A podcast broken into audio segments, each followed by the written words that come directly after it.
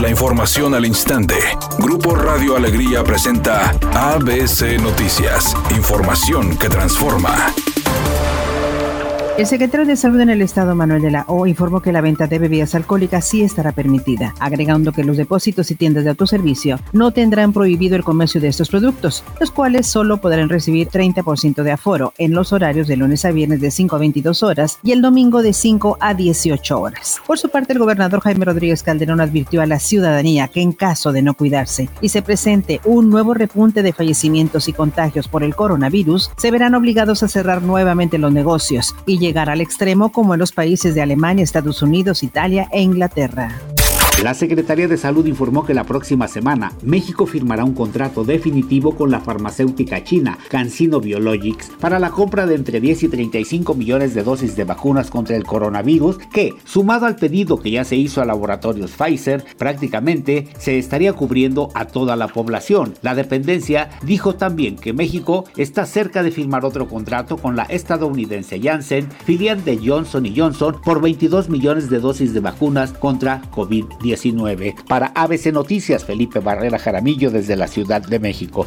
El presidente Andrés Manuel López Obrador inauguró este jueves un memorial en Bavispe, Sonora, para honrar a las víctimas de la matanza de mujeres y niños de la comunidad mormona Levarón ocurrida el año pasado en ese lugar. El mandatario informó que no se ha cerrado el expediente, se ha avanzado y se han detenido a responsables, destacando la acción conjunta y coordinada entre la Fiscalía, Ejército y Marina en la investigación de este caso, y prometió que bajo su gobierno no existe contubernio entre las autoridades y la delincuencia organizada. Por su parte, Amber Ray, hermana de Downa Ray, quien falleció en esta tragedia, agradeció al presidente por acudir a este acto y por llamar la atención sobre la violencia que sigue devastando a todo México.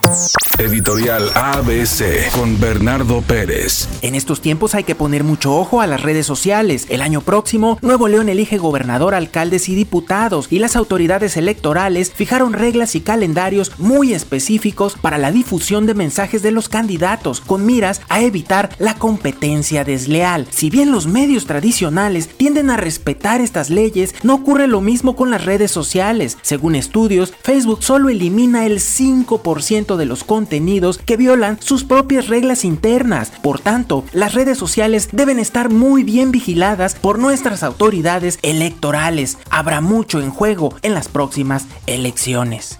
Lo que era un secreto a voces finalmente es oficial. Carlos González llega al equipo de Tigres procedente de Club Pumas. El paraguayo se dijo listo para este reto y manifestó el compromiso que conlleva defender la casaca de los auriazules. Muy contento, por supuesto. Creo que estoy dando un paso muy importante en mi carrera, sabiendo que estoy en un equipo que seguramente me va a exigir mucho y la exigencia, por supuesto, es parte de, de lo que a mí me gusta me gusta dar lo máximo de mí y seguramente que a este equipo le, voy a entregar todo.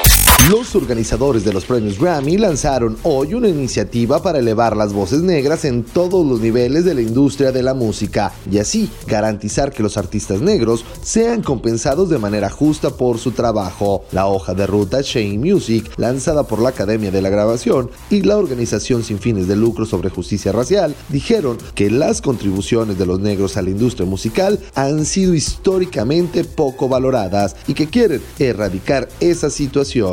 Un choque por alcance sobre la avenida Lázaro Cárdenas a la altura de la colonia Paseo del Mirador está obstruyendo un carril de circulación. Punto donde se encuentra un embotellamiento es en la avenida Juárez, desde la calle Ocampo hasta la calle Ruperto Martínez. Los vehículos circulan a 18 kilómetros por hora. Recuerde siempre utilizar el cinturón de seguridad y respetar los señalamientos viales. Es una tarde con cielo despejado. Se espera una temperatura mínima que oscilará en los 12 grados. Para mañana viernes 18 de diciembre se pronostica un día con escasa nubosidad. Una temperatura máxima de 20 grados, una mínima de 6. La temperatura actual en el centro de Monterrey 17 grados. ABC Noticias. Información que transforma.